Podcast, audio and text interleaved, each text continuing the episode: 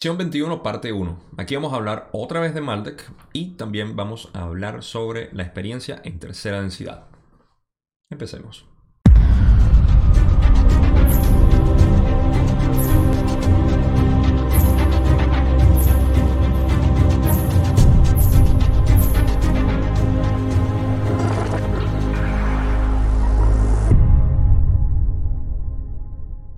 Refrescando un poco la línea de preguntas que llevábamos anteriormente en las sesiones pasadas, recuerden que estábamos en el proceso de entender un poco más lo que era la transición entre segunda y tercera y luego eh, densidad.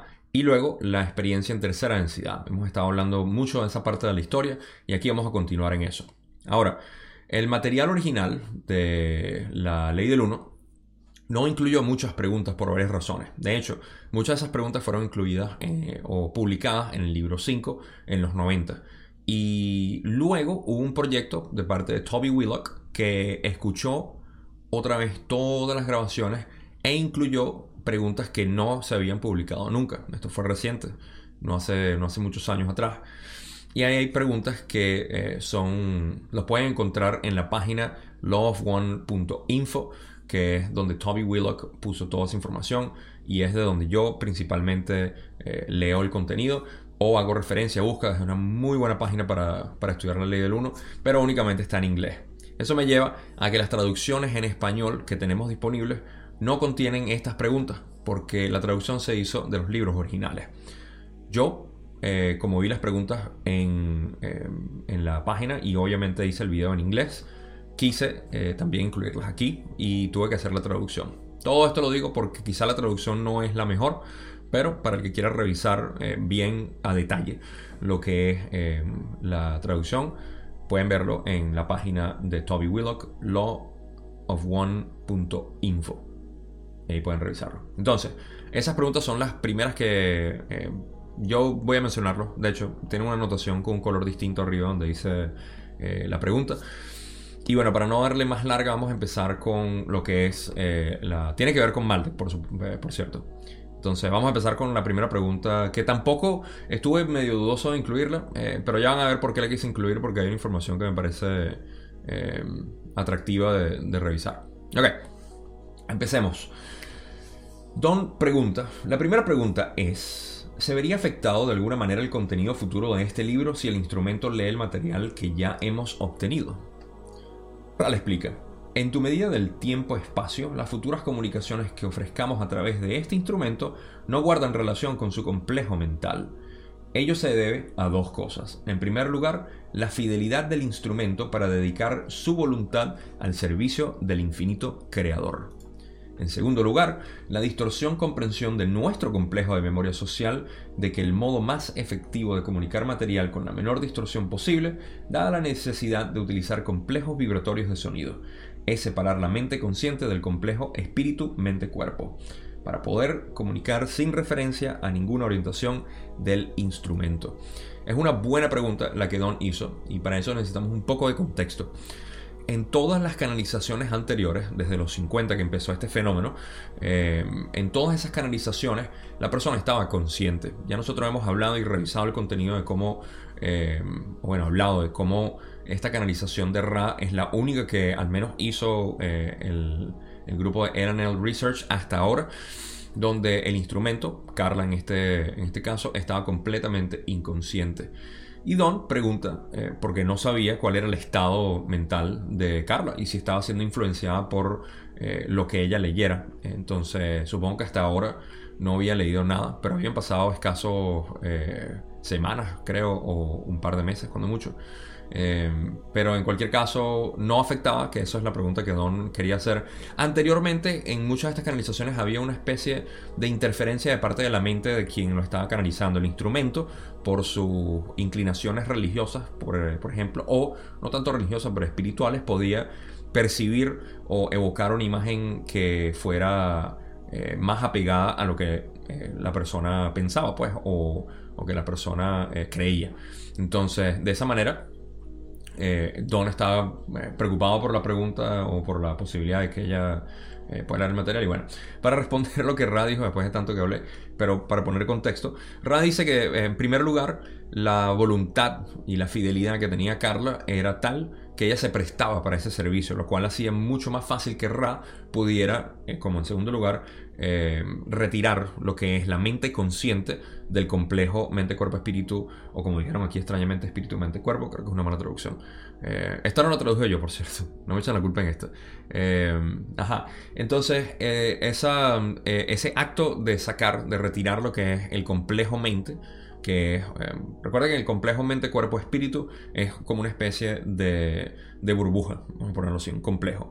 Y en, ese complejo hay tres complejos, la mente y el cuerpo y el espíritu. Entonces retiraron la mente, de manera que el espíritu y el cuerpo eh, obviamente quedaban. Pero eh, gracias a eso es que ellos podían hacer eso y por supuesto al retirar lo que es la mente consciente, Carla no tenía ningún tipo de recuerdo de lo que pasaba. Ella simplemente entraba en trance y eh, regresaba luego como si nada. Entonces, bueno, eh, respuesta eh, finalizada. Vamos a la otra pregunta que me pareció interesante incluir, donde Don dice, ¿utilizas el vocabulario del instrumento o tu propio vocabulario para comunicarse con nosotros? Ra dice, utilizamos el vocabulario del lenguaje con el que están familiarizados. Este no es el vocabulario del instrumento. Sin embargo, como este particular eh, complejo mente cuerpo espíritu retiene el uso de un número suficiente elevado de complejos vibratorios de sonido, esa distinción no suele ser de importancia. Esto es una pregunta que yo me hice cuando estaba leyendo el material por primera vez, porque pueden ver que la complejidad con la que habla Ra eh, a veces muy... Eh, muy intrincada. ok, creo que todo el mundo sabe esto. Lo estoy diciendo como si fuera noticia nueva, pero en realidad Ra habla muy, o hablaban muy muy, muy complejo en realidad. Complejo. Pero mm, la pregunta es muy válida. Yo no sabía si era a través de la base de datos que tenía Carla. Recuerden también que el idioma con el que se transmitió fue inglés, por supuesto. Y Real explica que no, que ellos saben inglés básicamente. y, eh, y eh, también hacen honor a que Carla, siendo una bibliotecaria, eh, creo que es la traducción correcta de lo que ella hacía, Em, y también era una intelectual de por sí. Cuando lees los libros de Carla te das cuenta de que em, Carla era muy intelectual. Entonces hacen mención de que la distinción es de poca importancia. Creo que tenían más o menos el mismo vocabulario. Bueno, ahora sí pasamos a lo que fue mi traducción. Así que cualquier error me pueden culpar. Aquí sí. Pregunta 21.5. Bueno, regresemos al tema en cuestión del libro. Quiero mientras cubrimos esta parte inicial del ciclo de 75.000 años me gustaría regresar un poco, una buena distancia quizá. Antes de los 75.000 años, antes de que los 75.000 años ocurrieran, y revisar de nuevo a la transferencia de entidades de Maldek para aclarar este punto. Me gustaría la fecha que nos diste, porque tuvimos algunas distorsiones en los números al comienzo de esto, y me temo que pueda estar distorsionado. Las entidades de Maldek fueron transferidas hace cuántos años. Primero, vamos a poner un poco de contexto en lo que es Maldek. Eh, porque ahora Don se está yendo a lo de Maldek. Recuerden que ya estamos hablando de lo que era la experiencia de tercera densidad, pero Don quiso retroceder un poco hacia eh, la, información de Maldek.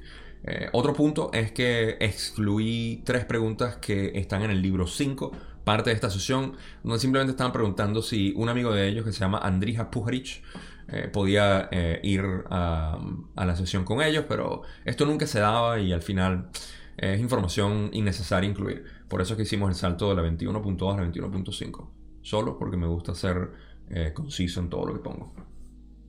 Problemas que tenemos todos. Ok, entonces Maldek, el contexto en el que vamos a poner, para los que no lo saben, Maldek fue un planeta que estaba entre la órbita actual de Marte y la órbita de Júpiter.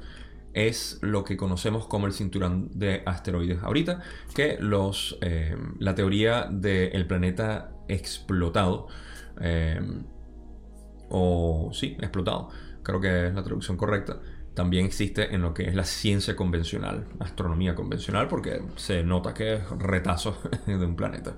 Ese fue Maldek. Maldek eh, fue destruido debido a la actitud eh, bélica que tenían los habitantes de ahí. Luego lo que pasó, y es lo que vamos a hablar ahorita en la respuesta eh, de Ra, toda la población evidentemente quedó completamente en impacto. Y bueno, para no adelantarme mucho porque hay eh, contenido ahí que hay que cubrir, vamos a pasar a lo que Ra dice. Y Rad responde, las entidades de las que hablas pasaron por varias transiciones, la primera ocurriendo hace aproximadamente 500.000 de tus años en el pasado. ¿Cómo mides el tiempo? A esta fecha las entidades fueron transformadas en un nudo. Esto continuó por lo que llamarías eones de tu tiempo. Aquellos ayudándolos fueron repetidamente incapaces de alcanzarlo. Aquellos son lo de la confederación. Eh, intentaron eh, eh, alcanzarlos o buscarlos en, su disolución del planeta. Porque imagínense el impacto de que, primero que nada, em, y esto es algo que voy a cubrir un poco más adelante, sobre todo en la conclusión de este video en particular, nosotros somos eh, nuestra naturaleza, nuestro origen es el tiempo-espacio, donde nosotros tenemos nuestra esencia completa. Y eh, cuando estamos aquí en la ilusión de tercera densidad, recuerden que Maldek también estaba en tercera densidad, se nos olvida quiénes somos. Eso es parte de también algo que vamos a discutir aquí. Pero el punto es que imagínense el impacto que pueden tener las entidades una vez que explotan su planeta y aparte ellos quedaron disueltos en lo que era su complejo mente, cuerpo, espíritu, pasado al tiempo-espacio porque todos murieron. Entonces, al todos morir quedaron muy confundidos de lo que pasó. Y por eso es que la Confederación tuvo dificultades para poder contactarlos o alcanzarlos, como dice Ra. Vamos a continuar que la respuesta es larga.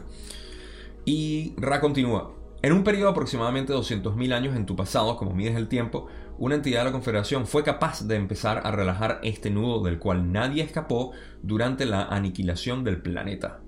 Estas entidades entonces fueron transformadas de nuevo hacia dimensiones interiores, no internas, em, internas, o tiempo-espacio, y pasaron por un proceso largo de sanación. Cuando esto fue cumplido, estas entidades fueron capaces entonces de determinar el movimiento apropiado, por así decir, para poder arreglar las condiciones para el aliviado de las consecuencias de sus acciones. Entonces, a los 200.000 años, eh, o mejor dicho, a los 300.000 años de haberse convertido en este nudo, eh, una entidad de la Confederación fue capaz de empezar a relajar este nudo que es una, eh, una analogía para lo, lo, lo confundido que estaban en su proceso y eh, en, ese, en ese estado de, de, disolución por todo lo que les pasó el, choque tan, tan, impactante. Y eh, luego pasaron a las dimensiones internas o interiores de lo que es el tercera densidad y ahí empezaron el proceso largo de sanación. Ra continúa y dice en una fecha 46.000 de tus años en el pasado, como mides el tiempo, esto siendo aproximado, estas entidades eligieron encarnación dentro de la esfera planetaria. Y ahora sí estamos hablando de lo que es la pregunta que hizo Don. Sí, em, em, bueno, no sé si lo preguntó directamente, pero Ra le explica que hace 46.000 de, de nuestros años, em, hace 46.000 años básicamente, eh, eh, fue donde eh, y decidieron encarnar. Esto lo hemos hablado en la sesión 10 y 6, si mal no recuerdo, puedo estar equivocado. No importa, pueden revisarlo. Busquen la información de Maldek. Y ahí eh, decidieron entrar en lo que es un cuerpo físico eh, de, de, segunda densidad, lo que conocemos como pie grande. Y que esto de nuevo lo hemos hablado en esas sesiones. No recuerdo cuál fue, creo que fue la 6 y la 10. Entonces me las revisen. Si quieren saber más de Maldek, eh, en lo que hemos cubierto ahí y fue cuando decidieron encarnar dentro de la esfera planetaria, aquí. Eh, eso es todo. Vamos a seguir preguntando eh, o viendo la respuesta a las preguntas de Don en cuanto a esto. Y Don dice, ya veo, entonces ninguna encarnación ocurrió antes de este ciclo maestro de las entidades de Maldek, ¿correcto? Vale, dice, esto es correcto en el sentido de encarnación en tiempo-espacio de tercera densidad. Una pequeña corrección aquí. Eh, Ra dice tiempo-espacio, eh, pero quizás se refiere a espacio-tiempo, porque ya ellos estaban en tiempo-espacio. Em, cuando hablamos de espacio-tiempo estamos hablando de esta realidad, como lo conocemos, física, eh, ilusoria. Y eh, cuando hablamos de tiempo-espacio estamos hablando de nuestra verdadera realidad, la cual es eterna, es infinita y eh, únicamente eh, nos permite vernos a nosotros por lo que somos, pero no podemos balancear ningún tipo de experiencia y por eso encarnamos aquí. Ese es el proceso, esa es la razón por la cual, o la dinámica por la cual nuestro espíritu o alma eh, decide encarnar aquí para vivir esas experiencias y poder conocerse cada vez más. Recuerden que el propósito del creador es conocerse cada vez más y nosotros somos el creador. Ok, entonces nada más una acotación ahí porque sé que fue lo, eh, lo que dicen que es posible que se haya equivocado y tiene sentido. Don continúa, hubo algunas de estas entidades encarnadas entonces en segunda densidad antes del ciclo de 75.000 años. le dice, esto es incorrecto. Estas entidades particulares encarnaron en tiempo-espacio de tercera densidad, es decir, los llamados planos internos, pasando por el proceso de sanación y alcanzando realización de sus acciones. De nuevo, em, aquí es donde estamos hablando de eso, del tiempo-espacio. Aquí sí lo dijo correcto, porque estas entidades particulares encarnaron, particulares encarnaron en tiempo-espacio de tercera densidad. Eh, lo que es el reverso de esta realidad, si lo quieren ver de esa manera. Espacio-tiempo son tres dimensiones espaciales, donde nos trasladamos para adelante, para atrás, arriba, abajo, izquierda, derecha. Y eh, el tiempo aparentemente es uno solo, porque no podemos retroceder el tiempo. Al menos no sin la tecnología que no nos han permitido utilizar todavía. Algún día nos van a, nos van a permitir eso. También lo podemos hacer con nuestra conciencia, pero tampoco nos hemos educado en eso y bueno, eh, fuera del, alcance de este video. Pero el punto es que eh, tiempo-espacio es el reverso. Tenemos posibilidad de viajar a través del tiempo, pero eh, tenemos un solo espacio que es el, en el que estamos y cuando nos movemos nos movemos a través del tiempo y todo cambia. Por eso que los sueños son donde volteas y de repente ves algo y cuando vuelves a voltear ya no está o ha cambiado porque te has movido a través del tiempo. En cualquier caso, eh, ellos encarnaron en tiempo-espacio de tercera densidad aquí y luego encarnaron en espacio-tiempo en sus cuerpos de simios o como no le gusta, pie grande. Así que eh, esa es la pregunta en cuanto a la, la, encarnación de ellos. Espero que tenga sentido, que no me haya extendido mucho ahí. Y Don pregunta más. Sabemos que la cuarentena se estableció totalmente al comienzo de este ciclo de 75.000 años. Supongo que los guardianes eran conscientes de las infracciones al libre albedrío que ocurrirían si no la establecían en ese momento, y por consiguiente lo hicieron. ¿Es así? Ra dice, la suposición no es del todo correcta, por cuanto sigue. Aquellas entidades cuya experiencia de tercera densidad en el planeta rojo finalizó prematuramente fueron ayudadas genéticamente mientras eran transferidas a esta tercera densidad. Esa acción, aunque fue llevada a cabo por el deseo de ayudar, se consideró una infracción al libre albedrío. La ligera cuarentena que debía implantarse y que ejercen los guardianes o jardineros, como podrías llamarlo, se intensificó. Okay, aquí estamos hablando de la cuarentena que eh, habían puesto los guardianes o jardineros, como también los conocemos, para la cosecha. Em, esa cuarentena, Don se está preguntando si la tuvieron que poner eh, precisamente por eso, porque sabían que iban a infringir el libre albedrío de ellos. Pero lo que realmente infringió el libre albedrío fue eh, las ayudas genéticas y también la, transferencia, em, supongo también. No sé cuál de las dos, porque dice que esta acción o esa acción, aunque fue llevada a, cabo con el deseo de ayudar, em, se considera una infracción al libre albedrío. Y en ese sentido eh, fue la, eh, la, interferencia que hicieron los de la Confederación, lo cual denota un poco la, eh, o resalta el, el, deseo de ayudar a otras partes de la creación, como lo es la Confederación, que prefieren atarse kármicamente a esta gente. Ya sabemos que fue Yahweh quien hizo esto, o el complejo de memoria social Yahweh y quienes crearon genéticamente ese cuerpo para los de Marte que vinieron aquí. Entonces, la, intensificación de eh, la cuarentena fue en realidad em, una... Em, fue dado por eso, una vez que hicieron la, eh, la, transferencia. Estaba pensando que la ligera cuarentena, no sé si es una mala traducción, porque en inglés hablan de light, que puede ser luz o ligero. Em, y sabemos que la cuarentena es una, una capa de luz eh, muy brillante que no permite que alguien pase. Pero de todas maneras, cuarentena es cuarentena. Simplemente yo dándole muchos detalles a esto. Ok, pasamos a la otra pregunta que Don tiene y eh, esta va a ser larga eh, y donde vamos a sacar la, mayor cantidad de contenido. Don dice, cuando comenzó el ciclo de 75.000 años, la esperanza de vida era aproximadamente de 900 años en promedio. ¿Cuál fue el proceso y el mecanismo de planificación, por llamarlo así, de reencarnación en aquel periodo? ¿Cómo se aplicó el periodo de entre encarnaciones de la tercera densidad física al crecimiento del complejo mente-cuerpo-espíritu? Ra dice, esta pregunta es de las más complejas, sin duda lo es. Vamos a comenzar la explicación. El patrón de encarnación del complejo mente-cuerpo-espíritu que inicia la tercera densidad comienza en la oscuridad, pues puedes considerar tu densidad como una de sueño y olvido, como podrías decir. Este es el único plano de olvido. La entidad de tercera densidad tiene que olvidar para que los mecanismos de confusión o de libre albedrío puedan operar sobre el complejo de conciencia recién individualizado. Recuerden que una vez que salimos de segunda densidad y pasamos a tercera, existe lo que es la conciencia recién individualizada. Individualización de conciencia es lo que sucede en el, espíritu como tal, que es cuando se dota a este complejo nuevo, eh, se le agrega el espíritu y empieza a tener la experiencia en tercera densidad.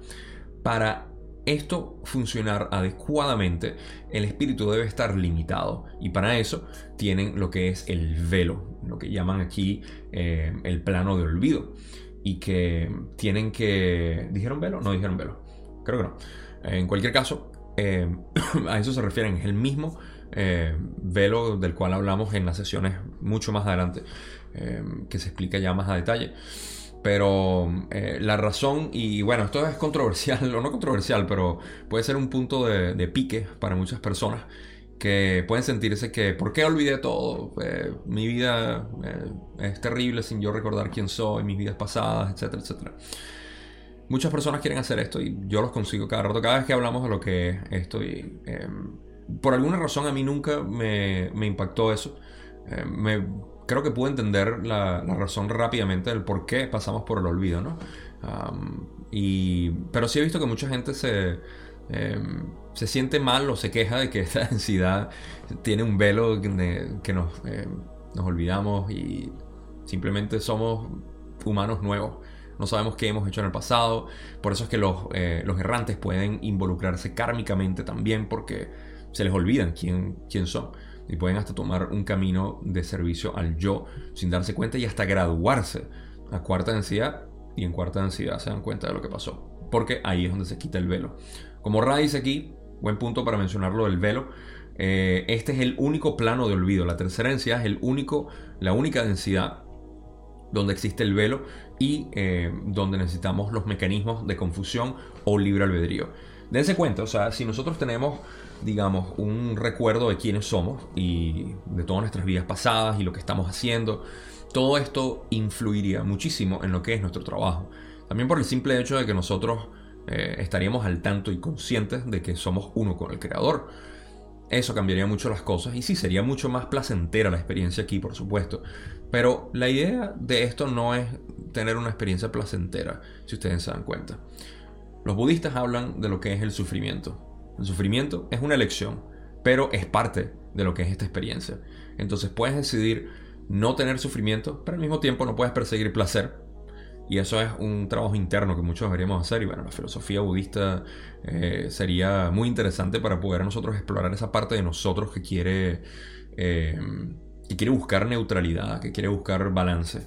Y em, en ese caso tenemos lo que, em, lo que es el olvido precisamente para generar esa confusión de búsqueda de placer y de sufrimiento y balancear entre eso, pero siempre tomando en consideración que el propósito de todo esto es generar una, em, una experiencia positiva si queremos polarizarnos hacia lo positivo o negativo si es lo negativo. No me extiendo más. Vamos a seguir porque la respuesta es larga. Ahora continúa. Así, la entidad principiante, en completa inocencia, está orientada hacia un comportamiento animal, utilizando a los otros seres únicamente como extensiones del yo para la preservación de todo el ser. Lentamente, la entidad toma conciencia de sus necesidades, por así decir, que no son las propias del animal, Es decir, que no son necesarias para la supervivencia. Estas necesidades incluyen la necesidad de compañía, la necesidad de la risa, la necesidad de belleza, la necesidad de conocer el universo. Tales son las necesidades del comienzo. Esas necesidades todavía se mantienen ahorita. Creo que todos estamos buscando de una u otra manera eh, poder satisfacer nuestra experiencia de vida con lo que es la necesidad de belleza, compañía, risa y lo que es conocer el universo, que aquí estamos haciendo de alguna manera y espero que les esté sirviendo como me sirve a mí. Entonces, para eh, volver al contexto de la, pregunta y lo que Ra está explicando, es cuál es el propósito de esta primera fase de lo que es la experiencia en tercera densidad. Recuerden que venimos de lo que son segundas eh, densidades o entidades de segunda densidad y ahí venimos básicamente del comportamiento animal de supervivencia. El primer paso es obviamente salir de esa necesidad de supervivencia y buscar lo que es el, eh, las partes más avanzadas lo que es tercera densidad con este cuerpo y mente de, de tercera densidad, donde tenemos capacidad de ver y tener pensamientos abstractos de lógica e intuición, los cuales son inservibles, como dicen aquí, eh, no son necesarias para la supervivencia, son inservibles. Entonces, a través de esos mecanismos nosotros empezamos a buscar lo que es el, eh, la razón de ser de nosotros, el, por qué estamos aquí y obviamente explorar y conocer más el universo. Eh, hay una nota que quisiera hacer aquí y se me ha olvidado. Em, pero me va a venir, así que vamos a la otra parte de, la respuesta. Me gustaría recordar qué fue lo que estaba pensando. Bueno, se fue. No era necesario. Ra continúa. A medida que las encarnaciones comienzan a acumularse, se descubren otras necesidades. La necesidad de negociar, la necesidad de amar, la necesidad de ser amado, la necesidad de sublimar comportamientos animales, a una perspectiva más universal. Si era necesario porque me acabo de acordar em, que era precisamente que nosotros eh, al principio lo que queremos es salir de lo que es nuestro comportamiento de supervivencia. Y si se dan cuenta, nosotros en nuestra sociedad estamos viviendo en lo que es supervivencia absoluta. 2020 se ha caracterizado por eso. Todo el mundo tiene un temor enorme a enfermarse, a la muerte, a lo que pueda pasar. Eh, y esto no es nada nuevo, obvio. Nosotros tenemos eh, cientos de años trabajando dentro de lo que es un sistema de control, de, donde tenemos eh, reprimido lo que son nuestros centros energéticos desde el amarillo hasta aquí arriba, gracias a todas las modificaciones sociales que han hecho y culturales, religiosas, gubernamentales, etcétera. Pero el punto es que es curioso que todavía estemos en ese punto y ya es hora de nosotros despertar, como estamos diciendo en esta, en esta nueva era. Y bueno, para volver a la parte del contexto de lo que dice aquí, es que sí, o sea, mientras vamos avanzando en las encarnaciones, vamos descubriendo otros, eh, otras necesidades más avanzadas, eh, en esencia. Entonces, bueno, pasemos a la otra parte de la respuesta, donde Ra Dice, durante la primera parte de los ciclos de tercera densidad, las encarnaciones tienen lugar de manera automática y ocurren con rapidez tras el cese del complejo de energía del vehículo físico. Existe una pequeña necesidad de revisar o sanar las experiencias de la encarnación. A medida que los centros de energía comienzan a activarse en mayor grado, es cada vez mayor el contenido de la experiencia durante la encarnación que guarda relación con las lecciones del amor. Vamos a desglosar esto un poquito porque esta es parte de lo que es el progreso. Mientras nosotros eh, vamos avanzando, al principio no es tan necesario eh, reencarnar tan frecuente, perdón, no es tan necesario, lo contrario. Eh, al principio es así, reencarnamos frecuentemente porque no hay mucho que revisar. En, en, esencia lo que pasa es que cuando morimos, nuestra experiencia fue un poco aburrida en comparación a esto, con la cantidad de catalizadores que tenemos, los catalizadores no son tan abundantes al principio. Por ende, eh, cuando eh, la persona muere, puede encarnar rápidamente porque no tiene mucho que reprogramar eh, o sanar. En ese caso, que haya hecho algo mal. Pero supongo que hay sus excepciones. En cualquier caso, el punto es que una vez que pasamos a eso, em, Vamos a ver, existe una pequeña necesidad de revisar o sanar las experiencias de la encarnación. Sí, exacto. A medida que los centros de energía comienzan a activarse a mayor grado, es cada vez eh, mayor el contenido de la experiencia durante la encarnación y por cierto, o sea, por supuesto, empezamos a buscar más amor y ahí es donde empezamos a tener el, en mi opinión, esto es especulación mía, si podemos imaginarnos a una entidad que está avanzando en sus experiencias. Activar los puntos energéticos tiene que ver con experiencia que te indique eh, lo que es la lección específica de ese punto energético. Como sabemos, los chakras están, eh, o los puntos energéticos están asociados con eh, comportamientos de nosotros y estados de conciencia en cuanto a la realidad que vivimos. Entonces, ¿qué quiere decir esto? Que mientras más vamos activando esos puntos energéticos por las experiencias que vamos teniendo, entonces vamos buscando más lo que es las lecciones del amor, porque estamos llegando al corazón. Y ahí se puede, esta es mi especulación, se puede tener una experiencia mucho más eh, traumática, por así decir, o más fuerte. Y por eso eh, Ra dice que en la encarnación, esta última parte, es cada vez mayor el contenido de la experiencia durante la encarnación, lo que hace que se tenga que tardar más tiempo para reencarnar. Vamos a finalizar la última parte de esta eh, pregunta y que nos va a llevar a la otra pregunta, donde Ra dice, por consiguiente, el tiempo entre encarnaciones se prolonga. Como podrías entenderlo, para prestar la atención adecuada de la revisión y la sanación de las experiencias de la encarnación previa. En un momento dado de la tercera densidad se activa el centro de energía del rayo verde y en ese momento la encarnación deja de ser automática. Don pregunta algo que tengo que incluir antes de hablar de esto. Cuando la encarnación deja de ser automática, supongo que la entidad puede decidir el momento en que necesita encarnarse por el bien de su propio proceso de aprendizaje. También elige a sus padres Ra dice, eso es correcto. Porque una vez, no sé por qué son las reglas del juego, una vez que activamos, eh, supongo que al activar lo que es el amor incondicional y em, nos damos cuenta de lo que es, es como un momento de, hmm, por eso estamos aquí. Y en ese momento en el que activamos el, el rayo verde, el corazón, empezamos a ver todo con amor y ahí podemos tener más control sobre lo que es la, em, el proceso de encarnación. Eso quiere decir que podemos elegir el tiempo que sea más apropiado y también podemos elegir a nuestros padres, lo cual es una buena noticia para todos aquellos que sientan que ya han activado su corazón en em, encarnaciones anteriores porque eligieron a sus padres. ¿Por qué es importante? Porque mucha gente dice, eh, bueno, tampoco quiero crear el hecho de que si tienes un descontento con tus padres, porque todos los tenemos, eh, de alguna manera por las experiencias que nos hicieron pasar. Pero recuerden que eso viene de nuestros abuelos, de sus padres. Y ellos de sus padres y ellos de sus padres. Ha sido como el pasar eh, la batuta. Entonces es cuestión de, de uno saber la, que nosotros pudimos haber escogido a nuestros padres. Yo prefiero verlo así y saber que era parte del plan que decidimos venir a, tener una experiencia aquí. Cualquier eh, experiencia positiva o negativa que hayas tenido con tus padres, sabes que es parte de lo que era esta planificación. Vamos a finalizar con las últimas preguntas que tenemos, donde Don dice, en este momento de nuestro ciclo, cercano a su fin, ¿qué porcentaje de entidades encarnadas está realizando sus propias elecciones? Ra dice, el porcentaje aproximado es del 54%. Recuerden que esto fue en 1981 y esta es la última pregunta que de hecho tengo para eh, lo que es eh, este video, esta primera parte.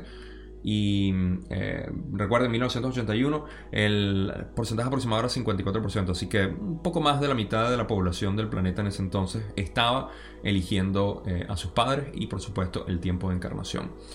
Esto, a mi parecer, ha cambiado enormemente porque los errantes eh, yo nací en 1982, así que no sé si agregué o reduje ese porcentaje.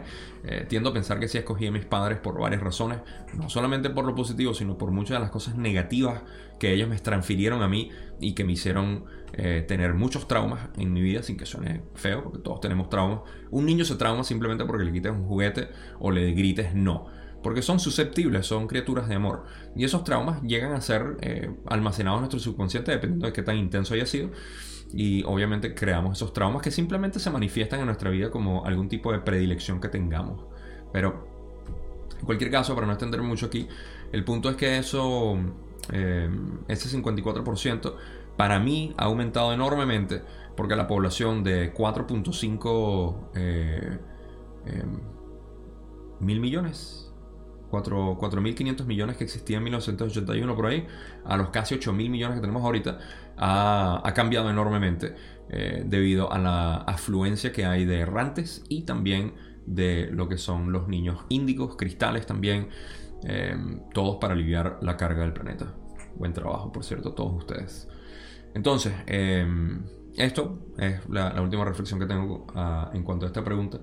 Y la reflexión o la conclusión en todo esto es que eh, si nos remontamos a lo que es la experiencia en tercera densidad en realidad y lo que nosotros tenemos que hacer aquí eh, por las respuestas que dio Ryan en este sentido, nos damos cuenta que todavía estamos en ese punto de tercera densidad donde queremos seguir explorando lo que son las partes básicas de lo que es esta realidad. Muchos de nosotros estamos simplemente recordando y eh, les puedo dar una anécdota eh, sin detalle eh, por la cual he estado pasando recientemente.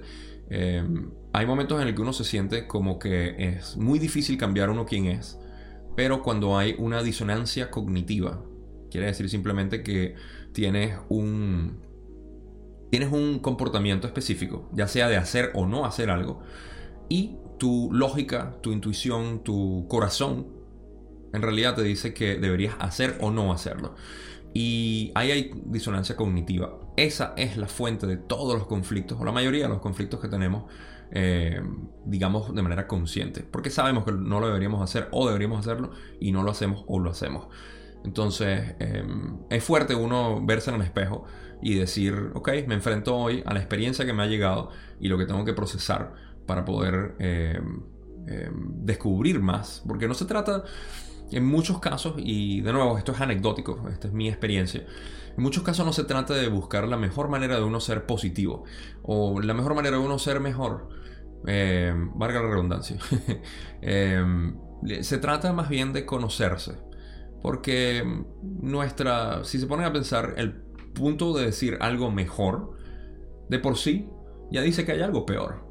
Y en esencia, eso no existe aquí en tercera densidad. No hay mejor ni peor. Es una ilusión. Es algo que nosotros nos decimos para poder crear eh, contraste. Eh, algo que nos informa de lo que no nos gustaría hacer. O lo que nos gustaría hacer. Y eso nosotros lo vemos como bueno o malo, correcto, incorrecto, etc. Eh, de eso no se trata. Se trata, o mejor dicho, de eso se trata. No se trata de buscar mejorar debido a nuestros pensamientos subjetivos lo que creemos que debe ser. Y eh, en lo que realmente se trata es de descubrir quién realmente eres. Y esto es algo que yo hablo bastante en la serie de lo que es el gran despertar. Hablé un poco y también lo, hago énfasis cada vez que se menciona en la ley del uno el trabajo interno. El trabajo interno es eso, es conocerse cada vez más uno. Lo fuerte está en que hay, hay momentos en el que uno se ve en ese espejo y no se reconoce y uno dice, mm, me da mucho miedo eh, cambiar quién soy para algo que no estoy seguro cómo va a funcionar. Pero esa resistencia es, eh, es innecesaria y, de hecho lo que hace es retrasar todo. En cualquier caso, eh, esa es la reflexión que tengo en cuanto a lo que nosotros estamos aquí en tercera densidad, que es buscar esa belleza, la, la risa, lo que es explorar el universo, explorar el amor y ser amado. Eh, la palabra amor tiende a ser confundida con lo que es el romanticismo, no estamos hablando de eso, sino del amor incondicional, que si nos damos cuenta, por supuesto, nosotros somos el creador y estamos eh, disfrutando nuestra creación y estamos disfrutando conocernos por quienes somos. Eso quiere decir también aceptar aspectos oscuros de uno. De hecho, tiene que ver muchísimo con aceptar los aspectos oscuros de uno y estar bien con esto. Una vez más haciendo referencia al budismo, eh, y lo que eh, más énfasis en el Zen, eh, se habla de eso. O sea, tú eres y ya. Eh, no tienes que buscar mejorar. El mismo acto de querer mejorar es lo que te está causando que estés mal. Si tiene sentido. Entonces, en, ese sentido, vamos a dejarlo hasta ahí. Eso es lo que, lo que saco de conclusión aquí. Y por supuesto, la parte final donde nosotros mismos es posible que hayamos elegido a nuestros padres. 54% de la población ya lo estaba haciendo en 1981 y eh, ahora eh, es mucho más. Esa es mi opinión. Con eso, los dejo hasta la parte 2 donde vamos a hablar de Lemuria. Vamos a seguir hablando un poco de lo que es la tercera densidad, la primera parte de tercera densidad y otros detalles ahí. Eh, y con eso finalizamos la sesión 21 y seguiremos hablando de esto. Gracias como siempre por ver estos videos y escucharme. tolerarme y verme, si me ven. Sé que hay algunas personas que simplemente me ponen al fondo y escuchan simplemente, lo cual es totalmente aceptable. no hay mucho que ver aquí.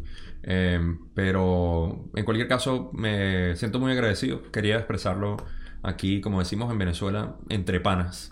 me siento muy agradecido de de la compañía que me hacen en esto. Porque si puedo extender, déjame extender un minuto más el video, ¿por qué no? Em, mi propósito al hacer esto es siempre el de poder compartir lo que yo sé, lo que me viene. Y no, no lo hago con la intención de, em, de llegarle a nadie en específico, sino simplemente compartirlo, dejarlo ahí. Y esa fue mi intención inicial, dejar todo el contenido ahí para quienes les sea eh, útil en cualquier momento. Y me alegra al menos estar conociéndolos a ustedes que están en este proceso. Con eso los dejo. Gracias por los comentarios que siempre me dejan ahí. Los veo todos. Eh, quizá no responda a todos. Eh, pero también el grupo de Facebook. También está la comunidad activa. Así que si quieren unirse ahí están los vínculos en la descripción. Ya me he despedido por muchísimo tiempo. Es hora de acabar este video. Y nos vemos en la sesión 21 parte 2 la semana que viene. Se les quiere mucho.